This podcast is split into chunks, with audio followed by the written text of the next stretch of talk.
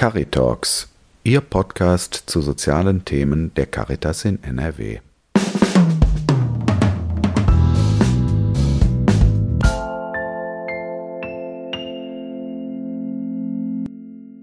Ja, herzlich willkommen zu Altenheim Stories Stille Triage. Wir wollen heute einen Podcast machen aus dem Caritas-Bereich im Bistum Münster und ich möchte mich gern vorstellen. Mein Name ist Anne Eckert. Ich bin Krankenschwester und in meinem ersten Beruf und Referatsleitung Altenhilfe beim Diözesanen Caritasverband in Münster. Und ich habe heute einen ganz lieben Gast da, den ich bitte, sich mal vorzustellen. Ja, mein Name ist Johannes de Basse und wenn ich mich irgendwo Fremden vorstelle, dann sage ich schon mal, ich gehöre zur verfolgten Minderheit der Altenheimleiter. Das musst du jetzt gleich erklären, Johannes. Ja, wenn ähm, man so ins Fernsehen guckt, und Filme sieht übers Altenheim, die gehen meist in eine Richtung. Da gibt es einen bösen Altenheimleiter und äh, fiese Oberschwestern, die nichts anderes im Kopf haben, als alte Menschen irgendwie zu quälen.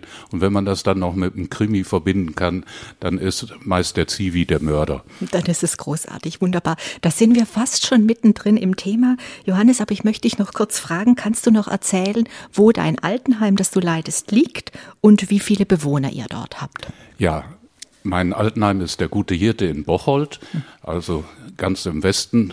Da kommt nur noch Holland danach. Mhm. Und wir haben 120 Bewohner, die mhm. ständig bei uns leben. Ähm, wir haben ein Hospiz. Wir haben einen offenen Mittagstisch, jedenfalls zu normalen Zeiten. Da kommen jeden Mittag 30, 40, 50 Leute, die unangemeldet zum Essen zu uns kommen. Und betreutes Wohnen gibt es auch noch. Dazu wohnen auf dem Gelände, dafür bin ich nicht direkt zuständig, nur ein bisschen indirekt, noch zwei Gruppen mit Behinderten. Und uns unterscheidet wahrscheinlich von vielen anderen Altenheimen, dass wir kleine Wohngruppen haben, äh, wo maximal 15 Bewohner zusammenleben mhm. mhm. und ihre eigenen Zimmer, aber auch Gemeinschaftsräume, Küche und Wohnzimmer haben. Mhm. Wie alt sind ähm, deine oder eure Bewohner im, im Durchschnitt, Johannes? Ähm, das ist bei uns wahrscheinlich unterdurchschnittlich. Die genaue Zahl kann ich gar nicht sagen, aber das hat damit zu tun, dass unser Haus sich nicht aus, von vornherein als Altenheim äh, geplant war, sondern äh, als ein Wohnheim für Frauen entstanden ist. Und wir haben einige Bewohner bei uns leben, die noch jünger sind, die aber als Kind schon im guten Hirten waren. Und daraufhin sind auch einige Bewohner zu uns gekommen, äh, zu späteren Zeiten, also als sie schon erwachsen waren, die aber auch jünger sind, äh, die zum Beispiel noch in Werkstätten für behinderte Menschen gehen. Okay. Und insofern liegt das bei uns irgendwo zwischen 45 mhm. und 101, glaube ich. 101 ist der älteste Bewohner mhm. oder die älteste Bewohnerin. Bewohnerin. Bewohnerin. Ja, Johannes. Fröhliche Frau. Fröhliche Frau. Ja, habe ich schon von gelernt. Als die den 100. Geburtstag feierte, da waren äh, die Angehörigen so findig und haben tatsächlich eine äh, Mitschülerin von ihr gefunden, die ebenfalls 100 Jahre Nein. alt waren. Und dann saßen die beiden wie die kleinen Schulmädchen nebeneinander auf der Geburtstagsfeier. Und es gab einen ziemlich blöden äh, Verwandten, der sagt, jetzt hört doch mal auf, ihr habt doch auch eure Wehwehchen, ne, tut nicht so fröhlich. Da habe ich gedacht, also so ein Miesepeter. Und dann richtet sich unsere Bewohnerin auf, guckt ihn von oben bis unten an und sagt, ja, das stellt sich ein im Alter. Und jetzt singen wir wieder. Großartig, großartig. Ich glaube, so möchte ich auch alt werden. Ja. Johannes, vielen Dank. Jetzt wollen wir heute aber über ein aktuelles Thema aus dem Altenheim sprechen. Unsere Podcast-Reihe heißt ja Altenheim Stories. Und heute wollen wir über die sogenannte stille Triage sprechen. Das war ein Vorwurf vor vier bis fünf Wochen, das über die Medien zu uns kam. Und da müssen wir erstmal drüber sprechen, was ist eine sogenannte stille Triage. Ähm, ich kenne aus meiner Krankenhauszeit, kenne ich Triage noch als letztendlich äh, sowas wie eine, ja, wie, wie eine, wie eine ähm, verantwortliche Auswahl. Also das kommt ja aus dem, aus dem Sanitätsdienst und da ist Triage, was aus dem Französischen kommt, dieser Begriff für Transport, Traitement aus der französischen Auswahl. Also wen ähm, behandeln wir zuerst und gibt sich daraus dann eine sinnvolle Reihenfolge. Und in dem Wort still steckt ja schon ein Vorwurf. Johannes, jetzt würde ich von dir gern mal wissen, wie viele ähm, also hattet ihr einen Corona-Ausbruch in deiner Einrichtung? Wie viele Bewohner waren betroffen und was ist dann mit denen passiert? Vielleicht noch einen kleinen Satz zu Triage. Er stammt ja aus dem Kriegswesen. Genau. Und das finde ich dann schon wieder eine blöde Assozi Assoziation zum äh, Altenheim, als wenn dort Soldaten sich gegenseitig bekämpfen, die dann anschließend, wenn sie verwundet sind, ausgesondert werden oder ihrem Tod und Schicksal überlassen werden. Es ist ein ganz fieser Begriff, wenn er so gedeutet wird. Auf der anderen Seite hat er was damit zu tun, wenn man in Not ist, dass man guckt, wem kann man denn jetzt am besten helfen. Und diese Zweideutigkeit, äh, die stellt sich bei uns eigentlich im Altenheim nicht. Wir haben täglich damit zu tun, Menschen zu beraten und zu begleiten in schwierigen Situationen. Das ist nicht nur in Kriegszeiten oder in Corona-Zeiten so, sondern das ist unsere Aufgabe und da sind wir dran. Und auch bei uns läuft das von vornherein ganz anders ab, als sich viele vielleicht vorstellen. Schon in den ersten Beratungsgesprächen, wenn wir äh, über die Heimaufnahme sprechen, wird das Thema nicht ausgeklammert. Das thematisiert ihr mit jedem Bewohner, der bei euch einziehen mit möchte? Bewohnern oder mhm. mit Angehörigen. Okay. Auf jeden Fall mit der Familie oder den nahestehenden Leuten, die äh, mit dem zukünftigen Bewohner oder Bewohnerin zu tun haben. Und allerspätestens, wenn wir den Heimvertrag unterzeichnen, da kommt die Passage vor, was ist im Todesfall zu tun. Okay. Und das Und ist für mich immer ein Anlass, dann über dieses Thema zu sprechen. Dafür nehme ich mir Zeit und stelle fest, dass das sehr unterschiedlich bei denen, die zu uns wollen, ähm, ja, behandelt worden ist im Vorfeld. Wollen denn da alle drüber sprechen oder wollen auch Menschen das Thema gar nicht thematisieren? Wie ist das? Es ist unterschiedlich, wirklich sehr unterschiedlich. Einige haben es schon sehr bewusst zu Hause gemacht. Es sind nicht besonders viele. Andere sind dankbar, dass ich das Thema anspreche. Andere sagen, wir haben vorgesorgt, ähm, wir haben Beerdigungsunternehmer, wir haben schon äh, Verträge gemacht ich weiß schon, wo ich liege mhm. später, also ganz bewusst. Und andere haben auch Angst von dem Thema, äh, bei dem Thema. Aber da bieten wir an, dann nicht in dieser doch durchaus aufregenden Situation eines Wohnungswechsels ins Altenheim äh, zu einem späteren Zeitpunkt das zu machen. Und dafür gibt es auch einen festen Plan. Wer macht die Gespräche bei euch? Machst du die oder gibt es da noch andere Personen? Ja, da gibt es äh, viele Kollegen, die da mithelfen. Wir haben äh, zunächst mal die Leiterin von unserem Sozialdienst, Frau Bongert, die nach einer Einzugsphase äh, das Thema auch wieder mit aufnimmt und Dinge abfragt, wie ist es gelaufen, ähm, so der Anfang erstmal, aber dann auch, wie soll es weitergehen und was machen wir eigentlich, wenn zum Beispiel äh, der Krankheitsfall eintritt, wie äh, gehen wir mit bestimmten Sachen um, das wird gefragt. Dazu gibt es Bezugspflegerinnen, die nicht nur für die Pflege verantwortlich sind, sondern für alles andere, was um den Bewohner sich dreht, äh, dann auch ähm, abchecken äh, müssen. Und da gibt es wirklich ein festes Programm. Mhm. Beispielsweise dass der Geburtstag von den Bewohnern gefeiert wird. Dafür sind Bezugspfleger für verantwortlich.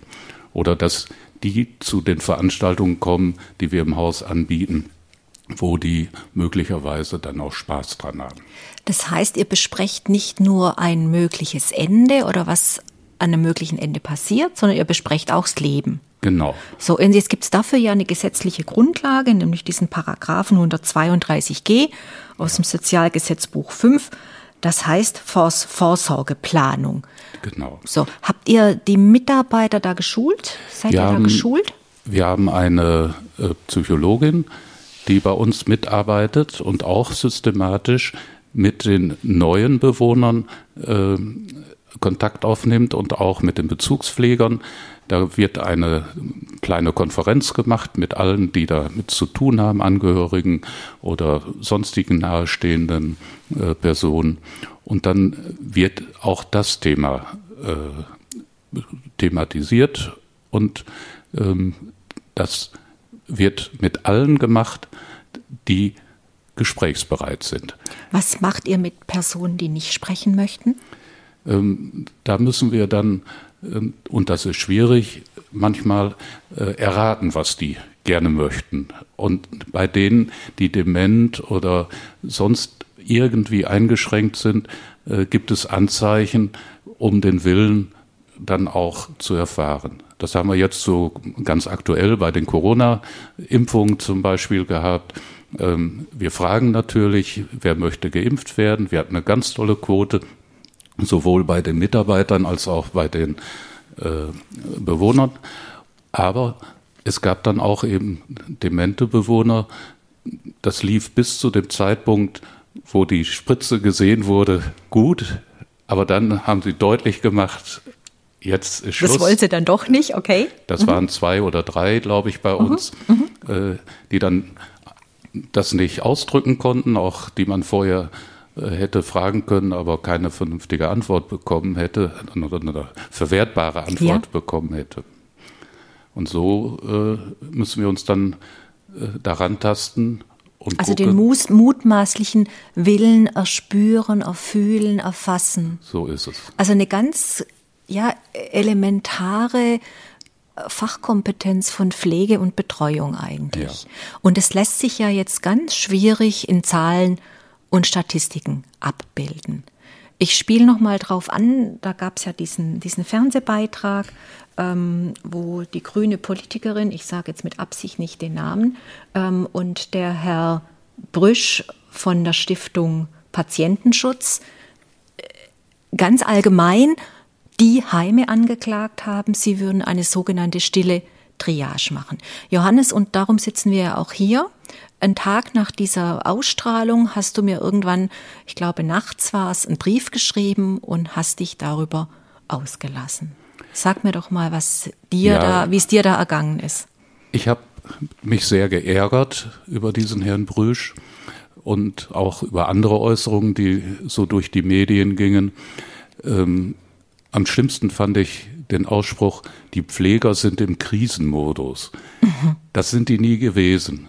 Ich habe in diesem Jahr, und das ist ja schon ein sehr anstrengendes Jahr gewesen, äh, viele Sorgen gehabt und auch äh, mir viele Gedanken gemacht um alles Mögliche. Aber ich habe in keiner Minute darüber nachgedacht, ob unsere Pfleger nicht das Richtige tun. Die sind so fachkompetent, die sind so geschult, die wissen ganz genau, was man bei Infektionskrankheiten machen. Das haben die in der alten Pflegeschule gelernt. Und die wussten von vornherein, als diese Schutzmaßnahmen aufkamen, was zu tun ist. In keinem anderen Bereich der Bundesrepublik war man so sicher wie im Altenheim. Die waren nicht im Krisenmodus. Und als unsere Bewohner, die ja nicht durchweg alle dement und äh, dumm in der Ecke sitzen, wie das ja auch so ein Bild vom Altenheim ist, sondern durchaus in der Politik und in allem Zeitgeschehen interessiert sind, als die den Brüsch hörten, dann haben die gesagt, was will dieser selbsternannte Patientenschützer? Wir haben den nicht gewählt. Okay. Und der macht doch nicht Okay. unsere äh, äh, guten Mitarbeiter, zu denen wir Vertrauen haben, hier einfach schlecht. Äh, was fällt dem eigentlich ein? Also deine Bewohner waren quasi empört, was aus der sogenannten Stiftung Patientenschutz ähm, kam, Ja. ähm, was in den Heimen schlecht laufen würde. Und das so pauschal einfach. Und Okay. äh, da muss man ja auch hingucken, ähm, was ist denn jetzt eigentlich Sache? Was, ist, was nützt jetzt den äh, Bewohnern in dieser äh, tatsächlichen Krisensituation? Und was ähm, ist nun praktisch zu tun? Und das war die Aufgabe, die die Pfleger hatten. Und da haben die sich ganz toll äh, reingemacht. Und die Bewohner, die denken konnten und die das mitbekommen haben, die haben sehr wohl ein Gespür dafür. Die sagen, wir haben doch einen Bewohnerbeirat, der vertritt uns. Okay. Und die sagen, was wir für Sorgen haben. Und das kann man nicht so einfach von außen äh, auf alle Heime so draufdrücken oder wie So mit Zahlen sagen? und Statistiken quasi drüber drücken. Ja. Das, das, das, das geht so nicht. Ähm, ich komme nochmal auf die Frage vorher zurück. Hattet ihr einen Corona-Ausbruch? Ja. Und wenn ja, wie viele waren betroffen und was habt ihr gemacht? Äh, Die Ausbrüche, die wir hatten, die waren sehr unterschiedlich. Wir hatten ganz am Anfang einen, äh, also im März schon äh, letzten Jahres. Und das war insofern eine schwierige Situation, weil der Bewohner, den es getroffen hatte, überhaupt keine Symptome hatte. Und er war nur positiv getestet worden und sollte jetzt in Quarantäne und die ganze Wohngruppe eben auch. Und das war sehr schwer zu vermitteln. Ähm, Und wir haben dann halt das Glück, dass in den kleinen Wohngruppen bei uns doch ein familiäres Zusammenleben einfach möglich ist. Und wir sind sofort angefangen und haben versucht, die Angehörigen zu erreichen und mit denen einen guten Kontakt zu halten. Das schien uns in dem Augenblick besonders wichtig, weil die hatten Angst und auch natürlich auch äh, um die Bewohner, aber auch Angst, was passiert mit Genau. mir selbst, wenn ich Anfang- jetzt in, ins Heim gehe und da sitzt einer und der hat Corona. Genau, und am Anfang wusste man ja auch noch nicht, also was das bedeutet, es. was das für ein Ausmaß hat. Und wir hatten Ja. ja, auch großen Mangel an Schutzmaterialien. Ja. Von daher war das ja Und- schon eine extreme Situation. Wir haben äh, wie, dann über äh, Videotelefonie äh, Kontakte zu den Bewohnern und Angehörigen hergestellt. Das äh, hat sich auch später bewährt, weil im Laufe der Zeit ja immer wieder die äh, Vorschriften sich geändert haben, manchmal ganz kurzfristig und rückwirkend, also ganz verrückt, ähm, so wie sich das uns darstellte. Und da konnten wir dann äh, mit Textnachrichten, die wir dann an die Angehörigen geschickt haben, rechtzeitig informieren und da dann auch schon mal ähm, ja dadurch, dass wir informierte Angehörige hatten, dann Ärger vermeiden. Okay. Die standen dann nicht vor der Tür und äh, haben äh, mit der Großfamilie Einlass äh, verlangt, sondern die kamen dann wirklich eben nur zu zweit oder äh, in, in kleineren Genau, ich glaube, das ist auch nochmal ein Thema für eine nächste Gesprächsrunde, was wir dann machen, wo wir über Besuche und Einsamkeit in Ja. den Einrichtungen nochmal reden möchten. Jetzt sag mir nochmal, ähm, ihr hattet Corona-Ausbrüche, von Der einem erste- hast du erzählt. Ja, und Genau. der hat das alles ganz gut über, überstanden. Und äh, daran haben wir auch gelernt, muss man sagen.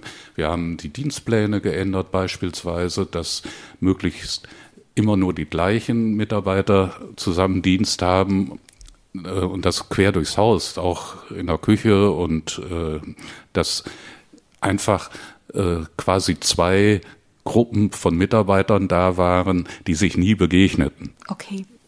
Okay. großer Aufwand. Dann kam das Besuchskonzept dazu, äh, wo wir dann auch versuchten, möglichst äh, angenehm das Ganze zu gestalten. Also wir wollten äh, nicht, dass die Bewohner hinter Folien sitzen oder äh, sonst was, sondern haben eher auf Abstand äh, gemacht und haben dann gesagt, mein Gott, äh, alles wieder so technisch, jetzt stellen wir mal ein Blümchen mit auf den Tisch.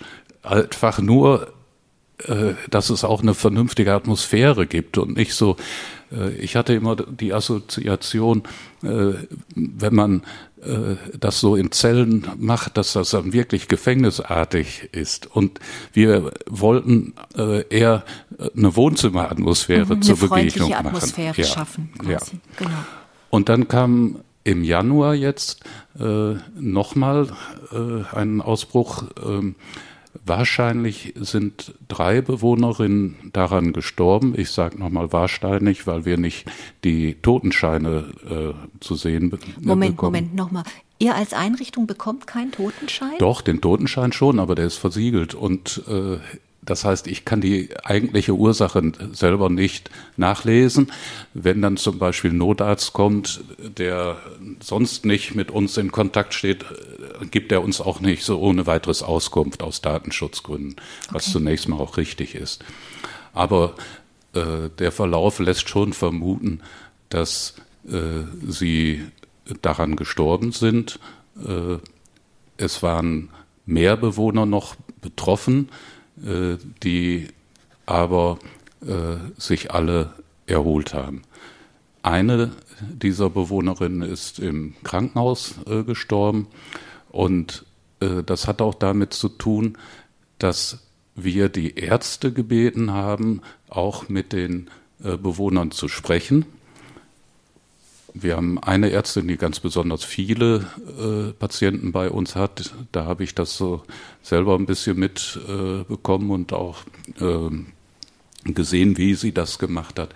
Sie hat mit allen gesprochen, äh, was ist, wie soll ich entscheiden, wenn es mal äh, zu irgendwelchen schweren Krankheiten kommt. Und das war nicht nur auf Corona bezogen, sondern eben auch schon vorher wahrscheinlich auch andere mhm. Dinge, die man in der Patientenverfügung dann ja auch festlegen festhalten kann. kann. Und das versuchen wir auch und das empfehlen wir zum Beispiel allen Familien, äh, dass sie es schriftlich machen, von Zeit zu Zeit auch nochmal wieder verifizieren und gucken, passt es noch so, ist das wirklich der Wunsch, äh, wie damit umgegangen werden soll. Das ist auch noch mal Und die Schwierigkeit bei diesen Patientenverfügungen und auch bei diesen Gesprächen liegt darin, dass wir nicht alle Situationen vorausahnen können, die eintreten.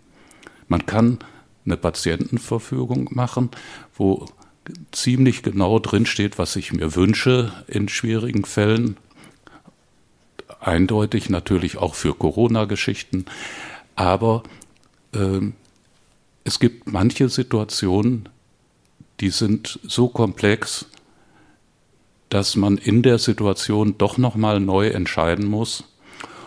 Und wir erleben, dass dann die Wünsche, die vorher schriftlich fixiert wurden, widerrufen werden, auch okay. von den Patienten. Okay. Und kannst, kannst du da mal eine Geschichte dazu oder ein Beispiel dazu erzählen? Ja, wenn ähm, wenn gesagt wird, ich möchte auf keinen Fall ins Krankenhaus und ich möchte, äh, wenn es mir mal schlecht geht und ich äh, sterbenskrank bin, ich möchte dann nicht in den Krankenwagen äh, gebracht werden, äh, lasst mich hier und ist gut. Und ähm, zumindest äh, in einem akuten Notfall, wie beispielsweise es verschluckt sich einer und droht zu ersticken, Genau, das wird oft nicht bedacht bei Patientenverfügungen, dass es kurzfristige Situationen gibt, wo das fragen, ganz hilfreich ist. Jetzt holen wir mhm. Hilfe dazu ja. und vielleicht geht es doch ins Krankenhaus. Genau. Äh, vorübergehend. Mhm. Dann äh, ist dann in der Situation nochmal anders zu entscheiden. Anders zu bewerten, weil es einfach komplexer ist, ne? Ja, und das äh, ist eben dann auch eine etwas trügerische Sicherheit, wenn ich alles nur fixiert habe ja. und meine, es wird dann auch in Zukunft so eintreten. Ich habe da selten drin stehen, was ist, wenn ich meine Meinung ändere. Ja. Ja. Ne? Da, dieser, ja. dieser Fall wird dann nicht durchgespielt. Aber das bedeutet ja, dass es immer gut ist, also zum einen, gerade auch für unsere Zuhörerinnen und Zuhörer, sich ähm, darum zu kümmern, dass sie eine Patientenverfügung haben und dass sie Menschen drum haben, mit denen sie da immer wieder drüber sprechen können. Ja, das ist also, das dass einfach klar ist, was ist in einer komplexen Bedrohungssituation, wie gehen wir damit um? Ja. Das sage ich auch ganz persönlich. Ähm, ich habe so viele Situationen in den vergangenen äh, 35 Jahren im Altenheim erlebt, dass ich das natürlich auch auf mein Leben bezogen habe. Und ich habe meine Kinder zu einem Gespräch eingeladen, wo genau diese Themen dann mal thematisiert wurden, wo festgelegt wurde, wer übernimmt Verantwortung, wer äh, begleitet uns, wer äh, sorgt für äh, den anderen dann auch und ähm, wie kann man denn das äh, auch in schwierigen Situationen meistern? Und was passiert, wenn wir pflegebedürftig werden? Was passiert, äh, wenn wir nicht mehr in der Lage sind, in unserem Haus zu wohnen, weil es einfach das Haus selbst zu einer Belastung wird, zu groß, zu viel Garten, zu viel äh, ja, zu reinigen, zu machen. Und das bedeutet, du empfiehlst quasi aus deiner Erfahrung mit diesen Situationen, dass man darüber spricht, dass man in der Familie miteinander ja. darüber spricht und das Die auch. Familie ist immer das Erste, ja. Äh, wenn es geht. Aber ja. wir stellen ja auch fest, dass in unserer Gesellschaft immer weniger Familie ja. gelebt wird ja. ähm, oder nicht mehr durchweg das, das Modell ist. Es heißt, äh, ich sollte mich mit meinen Freunden und nahen Angehörigen möglichst auseinandersetzen. Aber letztlich kann das jeder Mensch sein, zu dem ich Vertrauen habe. Mhm. Und die muss ich mir früh suchen. Mhm. Wenn ich einmal so weit bin, dass ich das selber nicht mehr durchdenken kann, äh, dann kann ich mich auch nicht mehr auf die Suche machen. Mhm. Das heißt, wirklich mal kritisch hinzugucken, ähm, wer Wer ist mein Vertrauensmensch? Wer ist es? Mhm. Und äh, an wen kann ich mich dann wenden? Und wer tritt und, für mich ein und ja. wer kann das gut für mich tun? Und wer denkt ähnlich wie ich? Mhm. Ähm, und ja, der muss auch ein bisschen Mut besitzen. Ja.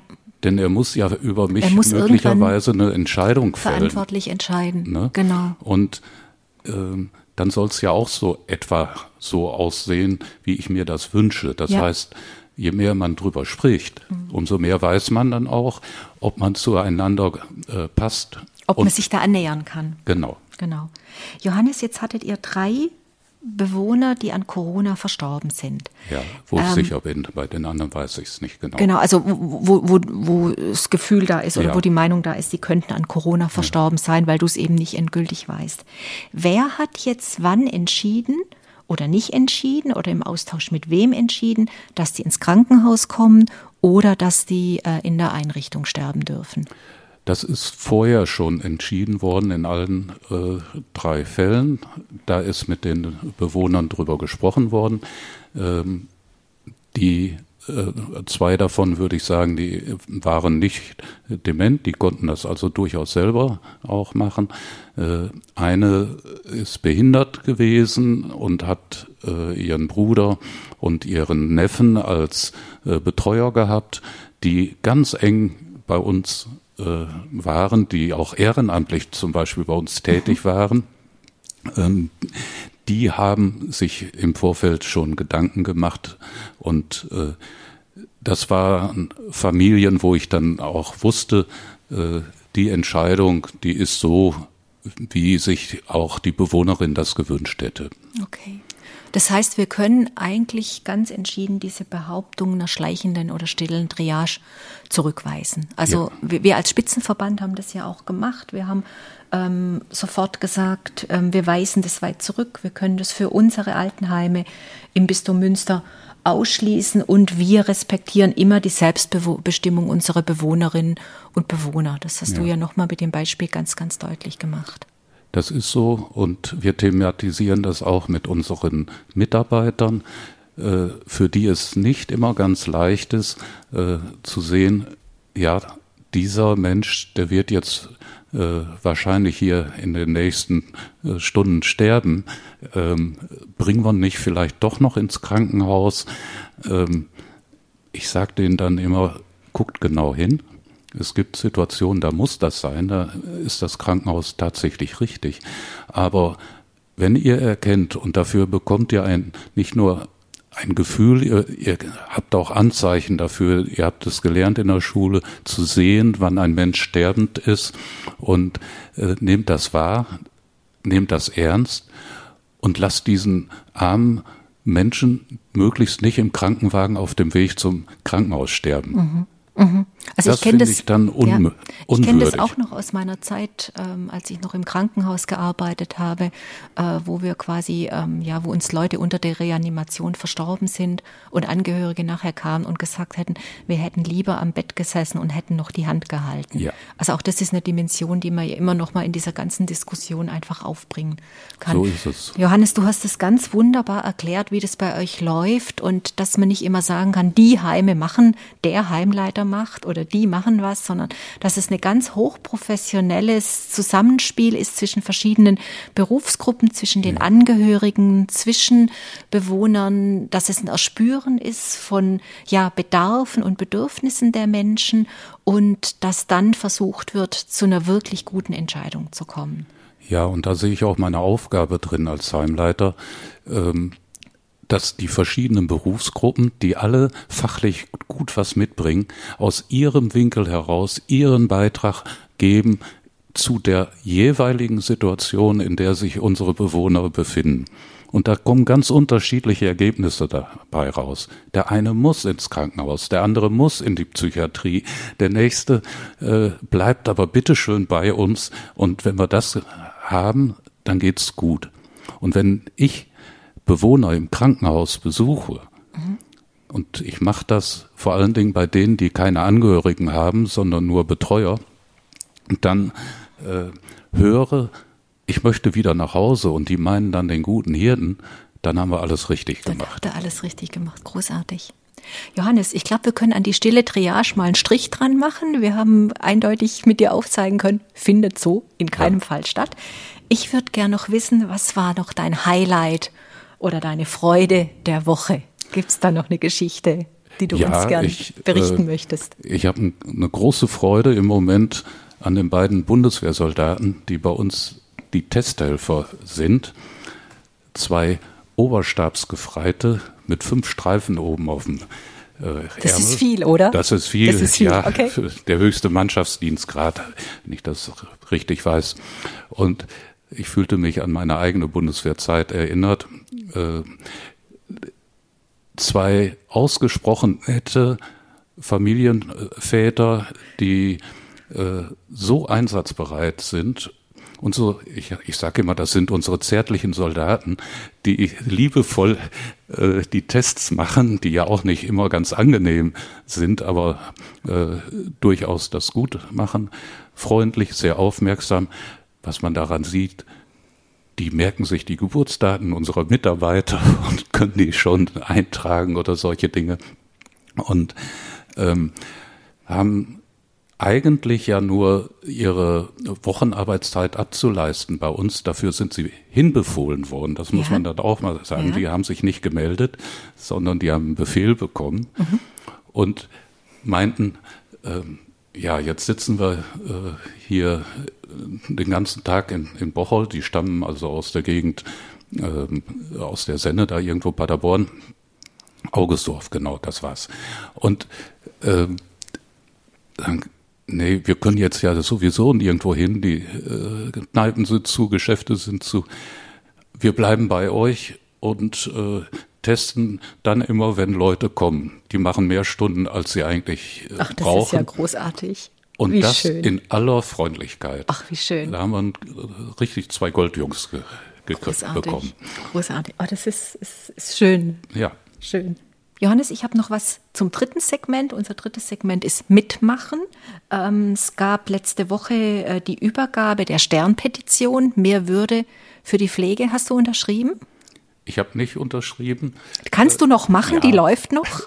ja. Wir verlinken die auch. Weil ähm, ich ähm, schon ein bisschen äh, Stress habe mit der ganzen Situation und äh, auch im Überstundenmodus bin, aber ähm, ich habe mich ein bisschen mehr auch auf die praktischen Dinge äh, bei uns jetzt konzentriert. Aber äh, gestern habe ich äh, das Gefühl gehabt, so jetzt kommt mal wieder ein bisschen normalere Zeiten, weil ich gesehen habe, dass ich bis auf neun äh, E-Mails alle bearbeitet hatte und das war in der letzten Zeit nicht immer der Fall. Ich hatte manchmal hundert unbearbeitete da, weil von den verschiedensten Behörden alles auf mich eingewirkt wurde, was ich alles zu tun und zu lassen habe. Genau. Aber für unsere Zuhörerinnen und Zuhörer, wenn sie Interesse haben und Lust haben, Pflege zu unterstützen, Pflege braucht Würde, die ähm, Aktion vom Stern, da kann man noch unterschreiben. Ich Johannes, mal nach. Genau. Ich danke dir für heute erstmal. Aber es war gern. ganz interessant, liebe Zuhörer und Zuhörerinnen. Viel Spaß da nachzuhören und machen Sie sich Gedanken über Ihre Patientenverfügung. Dankeschön. Danke auch, dass ich hier sprechen durfte.